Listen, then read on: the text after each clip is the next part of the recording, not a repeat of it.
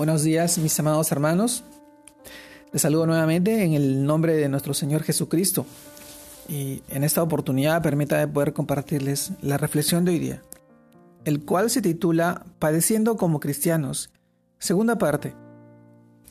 Y en esta oportunidad tenemos este pasaje que está en 1 Pedro capítulo 4 versículo 16 que nos dice, pero si alguno padece como cristiano, no se avergüence, sino glorifique a Dios por ello. Y este pasaje nos lleva a reflexionar en el título de hoy, día, padeciendo como cristianos, segunda parte. Amados hermanos, si estamos pasando por una prueba, por una enfermedad o una dificultad, tal vez financiera, tal vez emocional, nosotros como creyentes debemos saber que a los que aman a Dios, todas las cosas les ayudan a bien y esto es a los que conforme a su propósito son llamados. Romanos capítulo 8, versículo 28. Esto, esto, mi hermano, nos indica que Dios usa las dificultades para, nuestra formación y para bendecirnos.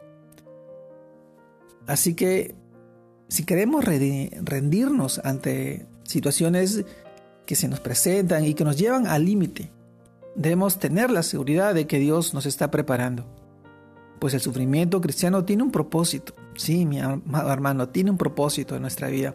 Y es reafirmarnos, llevándonos a, la, a una relación más profunda de obediencia y de guía de del Espíritu Santo que vive y mora en nosotros. En todos los asuntos de nuestra vida, confiando plenamente en que nuestro Padre Celestial es bueno y es amoroso. Mientras estemos en este recorrido por la tierra, nosotros estamos llamados a a conducirnos con temor, con el temor de Dios, llenos de su gracia para que por ella no seamos esclavos del pecado. Sí, mi amado hermano, impulsados por el amor de Dios. Recuerda que actúa en nosotros a través de su Espíritu Santo. Estamos llamados a marcar la diferencia entre el impío, entre el pecador, aquello que no hace lo correcto y no hace lo bueno. Es decir, el que no ha recibido la gracia de Cristo.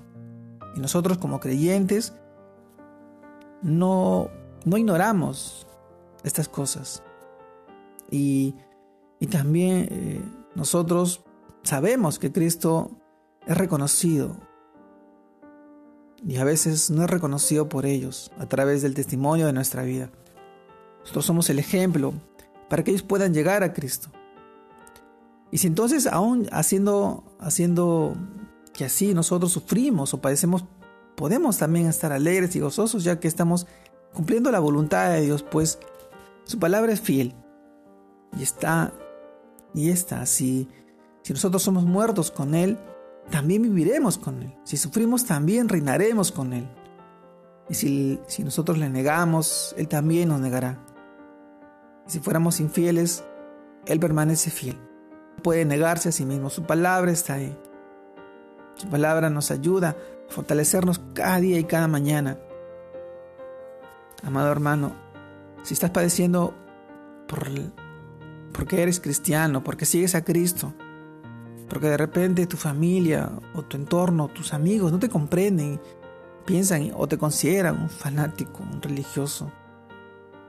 Mi amado hermano, ten la plena confianza el Señor conoce tu corazón y sabe la situación por la que estás pasando. Y esto te, te ayuda a reafirmar en tus principios, en tu convicción, en la decisión que has tomado.